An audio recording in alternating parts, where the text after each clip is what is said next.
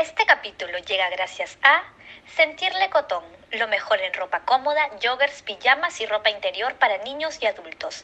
Encuéntralos en Facebook e Instagram como Sentirle Cotón. Si quieres formar parte de nuestros auspiciadores, escríbenos a yaracomunicaciones.com. Hola, hola, ¿qué tal? ¿Cómo están? Esto es Cuba Libre, un lunes más. Hoy estoy con Gabriel Sarria.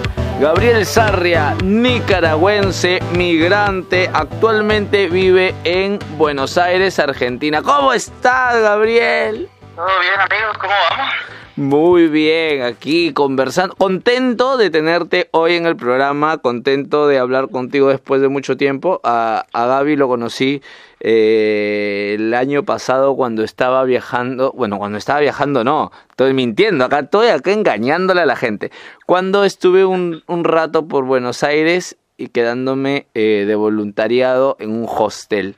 Eh, entonces, Gaby estaba ahí también viviendo. Tú no eras voluntario del hostel, ¿no? Fuiste voluntario.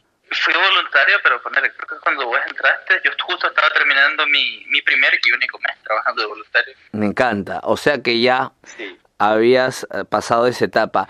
Gaby, yo te yo yo quedé, quería conversar contigo porque quería que me cuentes tu experiencia de, de, de migrante. Aparte me llama mucho la atención llegar de la migración desde Centroamérica hasta Sudamérica, aparte un país tan lejano, porque Argentina está ya como en el otro extremo. Eh, Básicamente, sí. Gaby, ¿cuándo, ¿cuánto tiempo llevas, llevas viviendo en Argentina? Eh, bueno, un año y medio, pero ponerle desde febrero del año pasado. Desde Exactamente. Y llegaste No directamente, llevo la cuenta, pero desde febrero del año claro, y llegaste directamente de, no, no, Pasé primero por, por Brasil.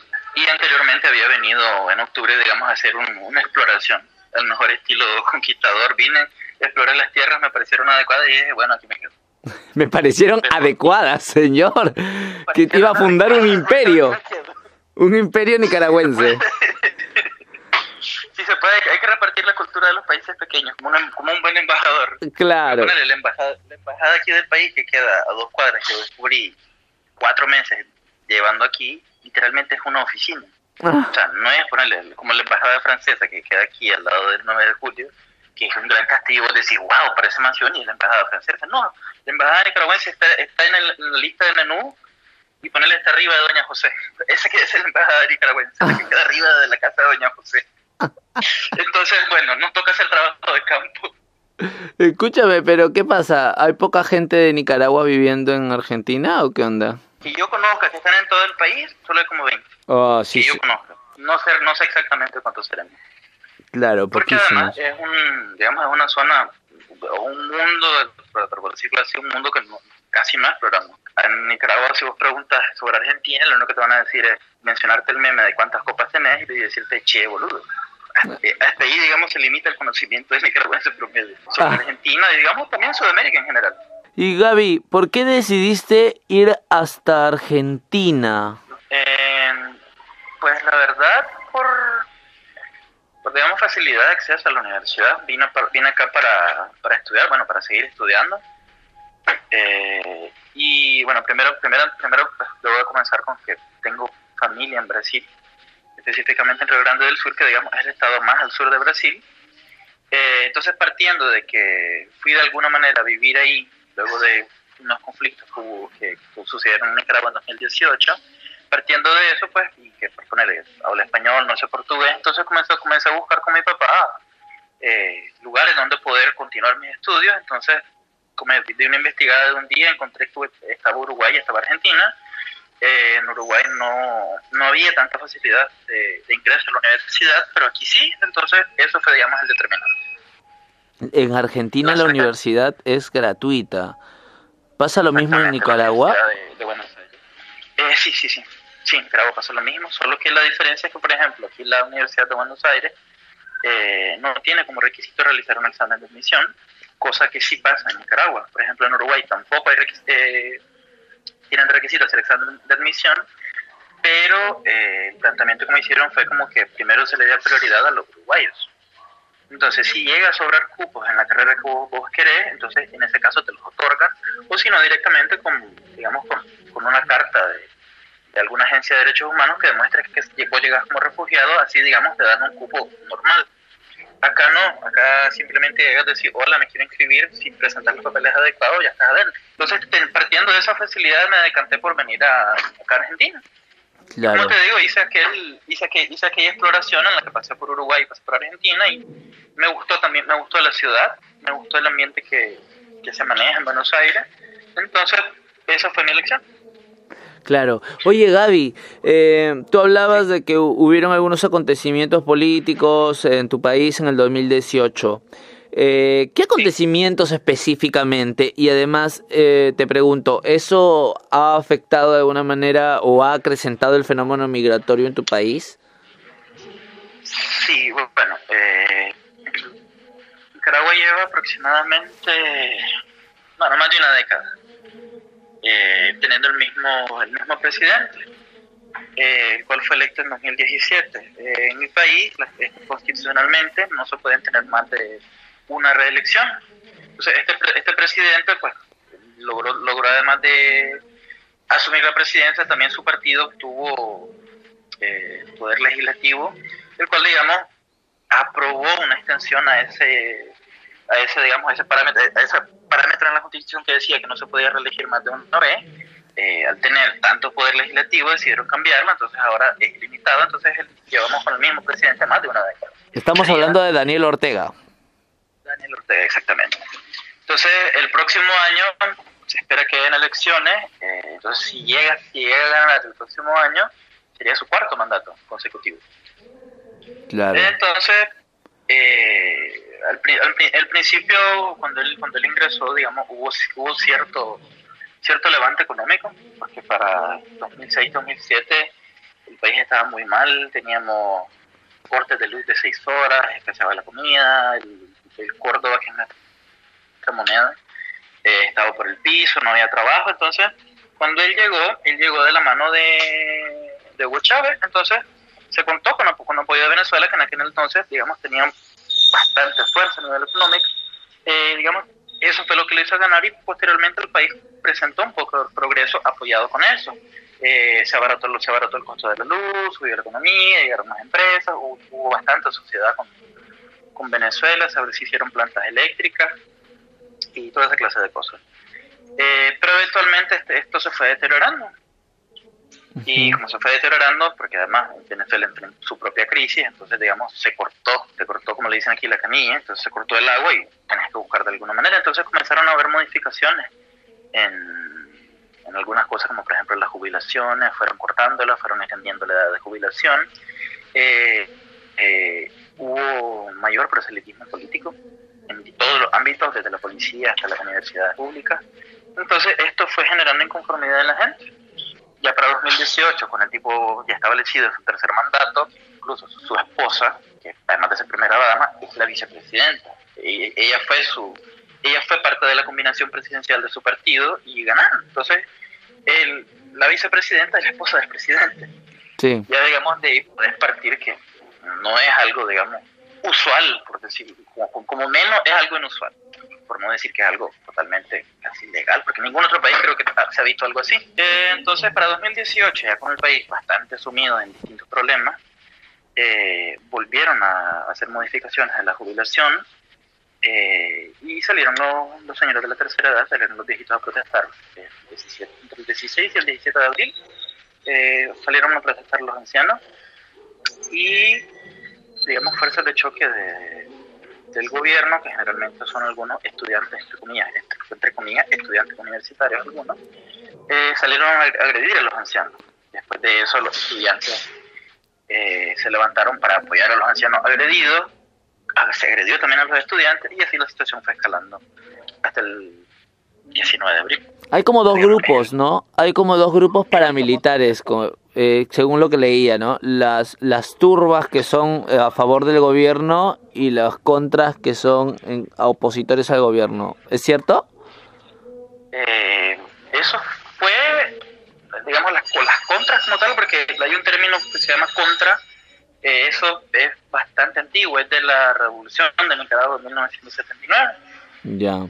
Que hubo un, hubo un un dictador, un dictador que se llamaba Anastasio Somoza, eh, una fuerza popular revolucionaria que digamos de ahí parte un partido que se llama Frente Sandinista de Liberación Nacional.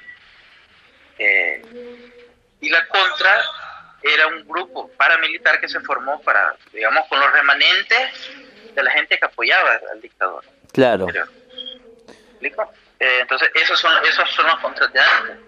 Eh, entonces, el término quedó un poco, digamos, a todo el que sea oposición. Todo el que sea oposición está denominado como los contras.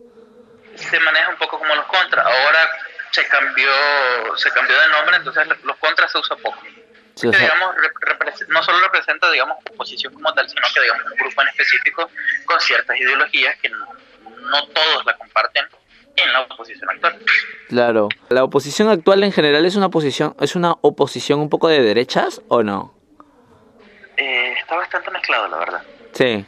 ¿Pero la lidera la derecha o no? Pues, digamos que hay cierta división, un poco de división dentro de la oposición como tal, entonces tenés un poco de todo, entonces como que hay ramificaciones que son, digamos, pro empresas, que por consciente, por consciente, por consciente se le asocia un poco a la derecha, que digamos se les cuestiona porque ahora mismo está en contra del régimen de, este, de Daniel Ortega, de este presidente, pero anteriormente estaban aliados con él porque les, les daba concesiones, les perdonaba impuestos, hacía leyes para, para privilegiarlos, pero ahora a partir de este estallido social entonces hicieron ponerse en contra de él. Entonces están ellos, que digamos, como son una, una, una, esfera de empresarios, eh, se les relaciona un poco más con la, de, con la derecha, y por otro lado también tenés, digamos, grupos más, digamos, centro, centro-izquierda, que son formados por estudiantes, eh, ex miembros de, del Frente Sandinista, del, del que vos mismo mencionaste como de los contras, de, digamos, el inicial, el de 1979, en el que están, digamos, personas de 50 años para arriba, y sus hijos, que participan, digamos, como estudiantes universitarios.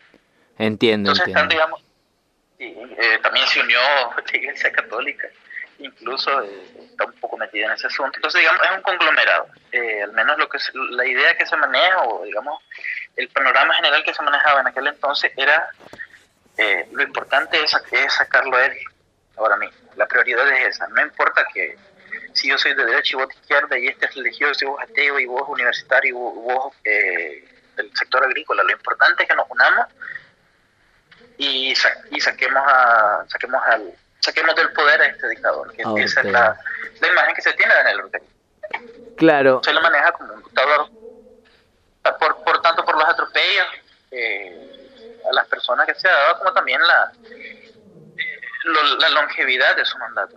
Entonces la idea es esa digamos que sea un, sea un conglomerado de todos lados para sacarlo una fuerza digamos unida que lo saque. Esa es lo que se maneja. Entonces por eso no te podría decir si, si la maneja a la derecha o no.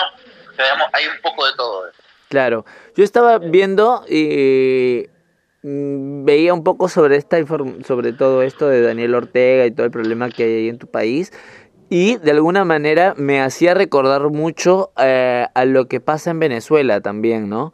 Eh, me parecía similitudes. con con, eh, con Maduro, por ejemplo, el tema de, de cooptar los poderes eh, del Estado, por ejemplo, el tema de que hay un sector de la izquierda que también está en contra del régimen de Maduro, hay otro sector que no, eh, que también hay una, hay una parte muy significativa de la derecha, digamos, mm, la mayor parte de la derecha es la que está eh, liderando esta, esta oposición. Me parecía muy parecido.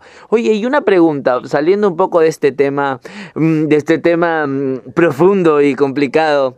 eh, a partir de, de este estallido social en el 2018, que, que se, me parece que se agudiza más, ¿empiezan a migrar eh, con mucho más fuerza que antes? Supuesto que sí Y tú ahí migras también, en ese lapso también en ese laxo. porque digamos el estallido va a ser insostenible pero digamos no solo fue un, no, no solo fue un estallido que vino la fuerza de choque llámese policía que también está parte del gobierno eh, o ya fuerzas de choque externas que nosotros los denominamos como paramilitares no fue que vinieron, golpearon y, ya está. Eh, hubo levantamiento social en todos lados. Eh, ciudades enteras fueron cerradas por los mismos habitantes de la ciudad. Posteriormente ingresaban eh, policías y paramilitares armados a, dar cacería a las personas. Hubo sitios a iglesias en los que lanzaron balas de, ametralladoras, murieron muchas personas. Eh, hubo básicamente casa a, los estudiantes universitarios. Entonces, todo eso, digamos que base, comienza en esa fecha, se dice que anda hasta el día de hoy, digamos, se ha reducido un poco el asunto de ir a las calles, pero por la misma razón de que si vas a las calles te, te matan. Entonces, llegando a una situación tan extrema en la que salir a la calle es un peligro, y ponerle, no, no, un peligro, digamos, de, de, inseguridad, porque incluso antes de esto éramos, éramos catalogados como el país más seguro de Centroamérica. Entonces pasamos de ser catalogado el país más seguro de Centroamérica a no puedes salir a la calle porque te matan. O te mata un policía, o te mata un paramilitar, o te mata alguien que, está, que esté queriendo aprovecharse de, digamos, de, del, caos que hay en la ciudad, como casi me pasa a mí, eh, una vez casi, una vez regresando de hacer unas, unas compras de víveres eh, a mi casa, a tres cuadras de llegar, unos individuos que, digamos, ellas se armaron algo que se llama barricada, porque la mayoría de nuestras, de, nuestras calles son de bloque. Entonces se levantaba el bloque, los acumulaba, los apilaba y tenías una barricada. Entonces había gente que se hacía cargo de la barricada para saber quién pasaba, para saber si llegaban policías sí había una cierta red de comunicación. Dentro de esas personas, pues había, hay algunos que se quisieron aprovechar de la situación. Y como te digo, sabes específicamente conmigo, yo regresaba para mi casa de lo más tranquilo, un poco preocupado obviamente. Voy a paso, a paso rápido y justo cuando paso por una de las barricadas alguien me detiene, me dice de dónde sos, quién sos, dónde vas. Comienza a decirle a dónde voy, qué estoy haciendo. No les digo que estoy haciendo compras, pero bueno, se me ve obviamente una mochila un poco grande. Y me amenazaron con un machete. fuerte, fuerte. Eh, comenzaron a, allá digamos la costumbre de la costumbre con el machete que vos lo agitas un poco contra el piso para sonar el filo, para intimidar. Hicieron lo mismo conmigo, como, ok, damos, danos esa bolsa que tenés, no, no sabemos quién sos, te vamos a matar, hijo de puta, todo ese asunto. Y de no ser por una señora que es vecina del sector, que comenzó a putearlo y decirle, ah, no, es un chaval, allá chaval es como joven. Claro. Déjalo ir, que es un chavalo. Entonces ahí los tipos se detuvieron porque había gente que lo estaba viendo y pudo salir corriendo para ir a mi casa. Entonces, como te ejemplifico en ese caso, no era cómodo vivir en Nicaragua en ese entonces, sobre todo en ese entonces. Claro. Entonces eso propició, eso, eh, propició mucha más inmigración de la que ya había. Claro. Eh, si no estoy errado, ponerle creo que un lapso de tres meses llegaron a ser hasta 20.000 nicaragüenses que salieron. Creo que solo a Costa Rica, en ese lapso de tiempo, de abril, mayo, junio, como para julio, había 20.000 nicaragüenses, entre 20, como 15.000 o 20.000 que se, habían, se habían, habían, salido del país, creo que solo a Costa Rica con él. Entonces, hubo mucha más inmigración. Y sí, yo fui parte de esos que salieron, porque de alguna manera eh, ser estudiante, o no, ser no solo ser estudiante universitario, pero digamos ser un joven era casi que ilegal. Porque te podía requisar la policía, alguien te podía tener en la calle, solo por pensar, por, estar asociado a o por aparecer en, porque también, digamos, infiltran personas, toman fotos. Entonces, no sé, ponele, vos estás, vos estás en la tienda en el chino. Bueno, ya no tenemos chino, pero vas a la tienda, estás comprándote, no sé, una una Coca-Cola para pasar la tarde, justo, en, justo al lado pasa una marcha, toman fotos, pues apareces en la marcha. No importa que tengas una Coca-Cola en la mano y tengas cara de confundido, pero vas a aparecer en la foto, entonces te van a perseguir. Porque también hubo persecución, digamos, personal. Eh, había sitios a barrios, y, digamos, era alguien de cierto perfil, eh, te iban a buscar a tu casa y te sacaban de tu casa. Claro. Básicamente abducciones de personas. Entonces, en todo ese contexto hubo mucho terror, mucha persecución y la gente decidió salir porque no era seguro. Claro. aunando también a la situación económica que tampoco era la mejor. Me imagino también que este estallido social de alguna manera te, eh, hay mucha gente que necesita un respiro, ¿no? Por eso también entiendo que la gente tenga que migrar o quiera migrar. Ahora, mi pregunta es lo que me llena de curiosidad hasta Sudamérica. Me decías que porque tenías familia en Brasil, bueno, te quedaste en, en Argentina. ¿Qué tan distinta es la sociedad argentina? Porque ahora que estaba pensando decía, pero este chico, ¿qué le pasa? De, Nicaragua hasta Argentina, mm, te vas para un, de Guatemala a Guatepeor, como dicen. O sea, porque te vas de una cosa, te vas escapando de una cosa y te vas a, a, la inflación, a la inestabilidad económica y todo esto que también es polémico. Y tú y yo lo hemos vivido el año pasado. También. ¿Te acordás, ¿Te acordás la compra de, de dólares? La semana que hicimos? Especulando, acá que todos se enteren, él y yo hemos estado especulando con los dólares.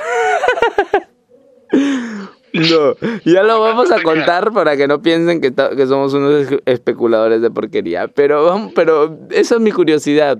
Mi curiosidad, ¿por qué Argentina? Porque estaba cerca de Brasil. Eh, porque estaba cerca de Brasil. Eh, y también, digamos, traté de buscar lo mejor, la mejor infraestructura, en lo que respecta a, mi carrera, pues. A estudio. medicina. Claro. Y dime, eh, Gaby. Medicina, busqué distintas universidades en los países aledaños porque de alguna manera, digamos, Brasil era estaba un poco lejano. No, no, no, por más que hablo portugués, incluso aquí lo he mejorado, pero no sabía, sabía menos portugués cuando recién llegué a Brasil. Eh, estaba un poco desanimado en la casa de mi papá. Eh, entonces, eh, para los brasileños, por ejemplo, su sistema educativo es muy, muy difícil. Para un cupo hay 150 personas. O 150 personas compiten por, por un cupo en cualquier cosa. Entonces, llegar uno como inmigrante a un país donde no comparte el idioma, donde no conoce la cultura, eh, y por ejemplo, meterte en una, universidad, privada, digo, eh, pública es complicado, y las privadas son extremadamente caras. Claro. Entonces, había que buscar una alternativa un poco más accesible, y aprovechando pues que, estábamos, que estaba en la zona de Sudamérica, donde todos hablamos español, dije, vale, perfecto.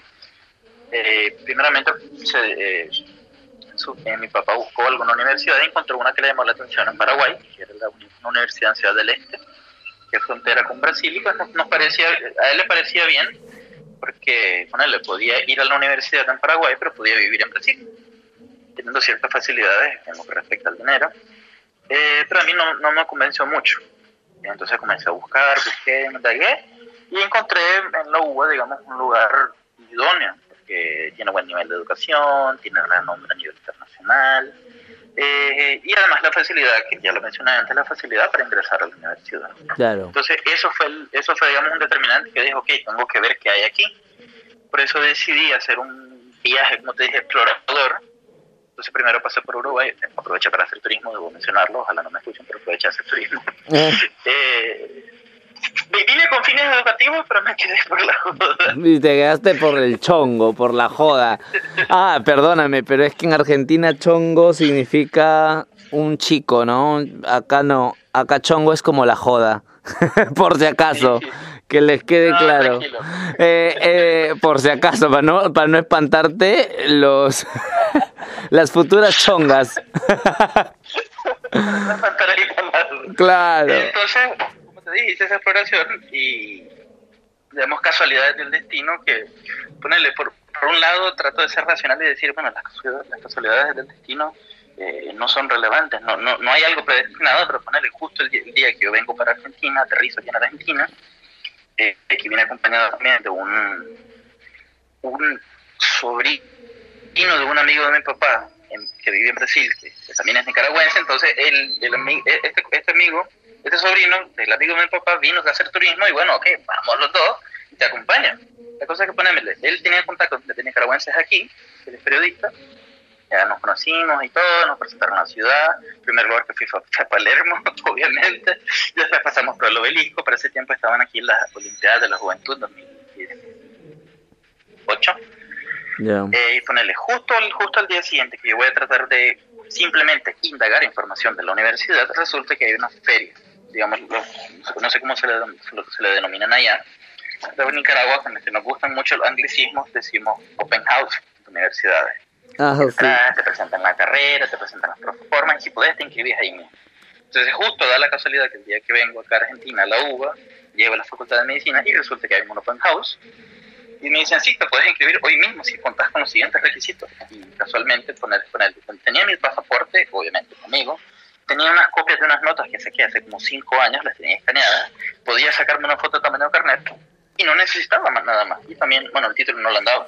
Entonces, con esas tres cosas yo me podía preinscribir. Entonces dije, ok, voy con esto, voy me preinscribo. Y estaba, estaba digamos, medio pie en la universidad. Entonces, eso, es, eso, sentir la certeza de que tan rápidamente estaba haciendo algo, dije, ok, me quedo aquí, no hay más, me quedo. Entonces, eso fue lo que más, eh, como te digo, el ambiente, la facilidad para ingresar, porque es más fácil que esto es posible, y el hecho de poder hacer algo. En, en el mismo primer día que vine aquí, que solo venía a explorar, dije, ok, aquí me quedo. O sea, seguiste tu intuición. Oye, Gaby, y finalmente, ¿qué tan distintos somos los sudamericanos con los centroamericanos? Y más específico todavía, ¿qué tan distintos son los nicaragüenses con los argentinos? Bastante, fíjate. ¿Por qué? Con ese suspiro. Es que, con, con los sudamericanos en general creo que hay más cercanía porque obviamente Sudamérica es inmensa. En eh, Nicaragua, ponele, vos pones el mapa de Google en el zoom out más al fondo y lográs ver bastante, lográs identificar bastantes países de Sudamérica. Claro. Centroamérica como tal es solo una faja de tierra en medio. Entonces, imagínate Nicaragua que es parte de esa fajita pequeña. Ajá. Entonces, ponele, tenemos, eh, aquí me, ha ayudado un poco conocer muchas personas, sobre todo en el lugar en el que estoy residiendo.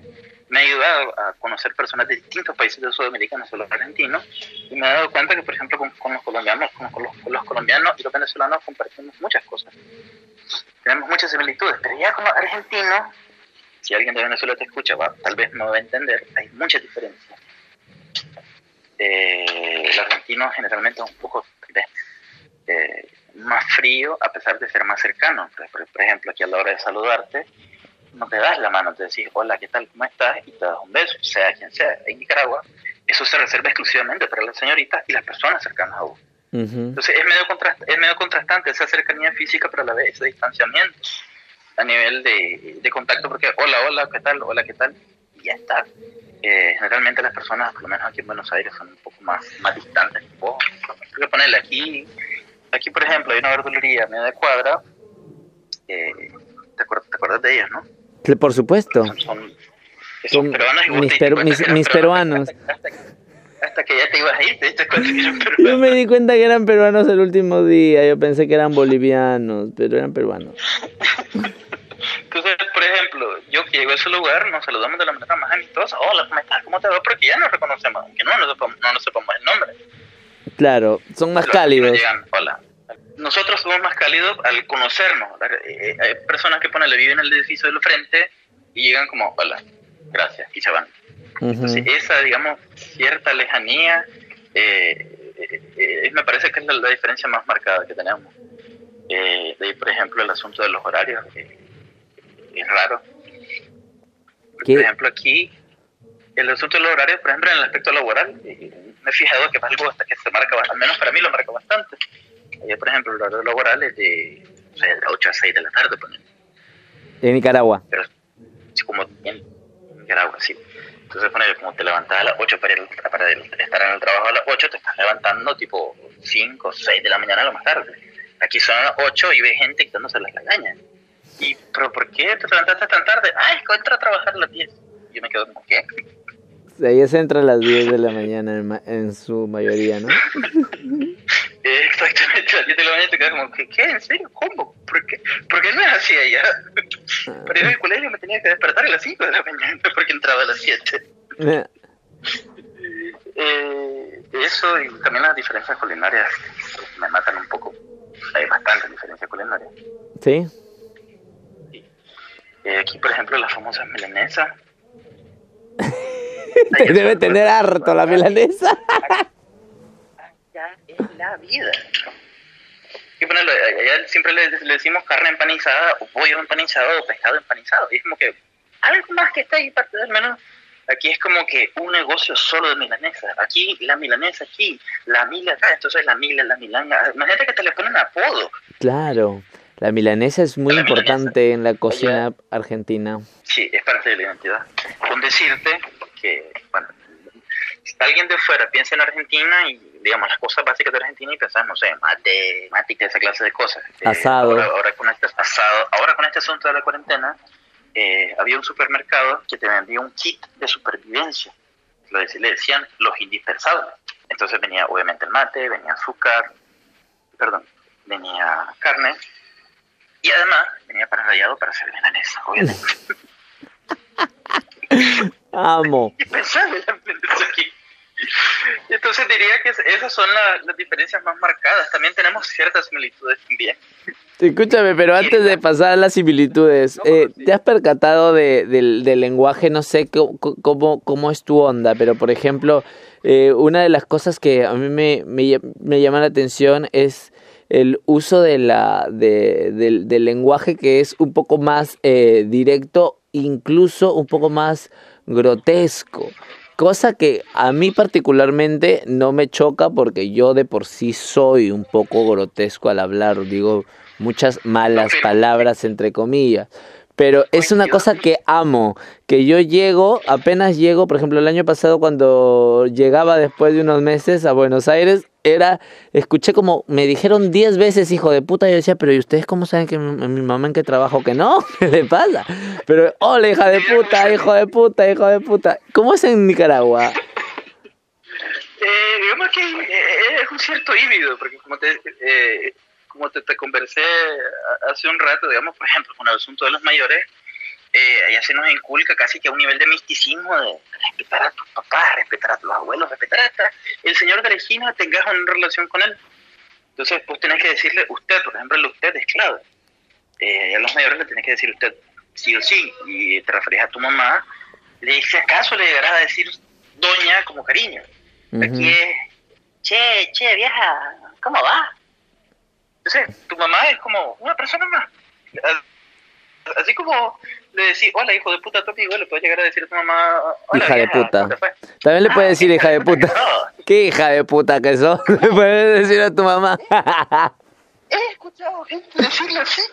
Ah, no puede ser, hija de puta vieja. claro.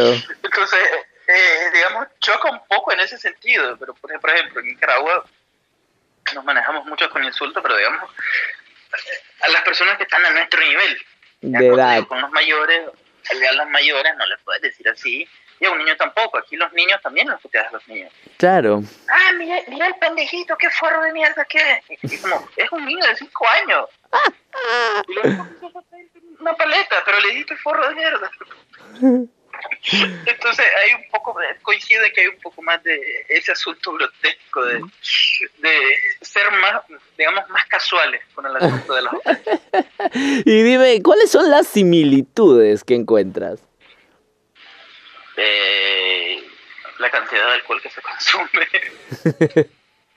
La- nuestra diferencia es el tipo de alcohol, pero la, la cantidad es la misma. Aquí, es vino, y es Fernet, y allá y, cerveza. Allá es cerveza y ron. Pero por cantidad es lo mismo. Ustedes son de la Eh, cerveza y el ron ya. y allá del vino el fernet y la cerveza. El vino, el Fernet y la cerveza. Y la birra. La cerveza es la universal. La birra. La birra. Exactamente. Tenemos esa similitud. Eh, digamos, el vos, gracias al cielo, vino a un país donde se dice vos, porque no me imagino estar en un país ahí como el tuyo diciéndole vos a la gente. Bueno, creo, creo que está- hay un lugar de ustedes que dicen vos, ¿no? No, ninguno. Nosotros no usamos el voz. entonces imagínate. Entonces el vos, por ejemplo, que nosotros lo usamos, eh, es como es como estar en casa todavía. También la, la forma de hablar, por ejemplo, el, asunto del acento, aunque es relativamente distinto, eh, eh, digamos, se, puede, se podría considerar que el, el argentino es nicaragüense adaptado o el nicaragüense es un argentino adaptado porque, eh, digamos, no sentí ningún choque a la hora de venir. En cuanto al acento, sí, entonces por ejemplo, en Nicaragua nosotros nos comemos la S. Aquí también se las comen y se las comen con milanesa seguramente porque nunca, o sea, hay personas con las que he conversado que no he escuchado hasta el día de hoy pronunciar una S. claro, el ¿cómo está vos? ¿Y vos? ¿Y ¿Cómo está? ¿Y vos qué te crees? ¿Qué te crees? Ay, estoy extrañando Argentina.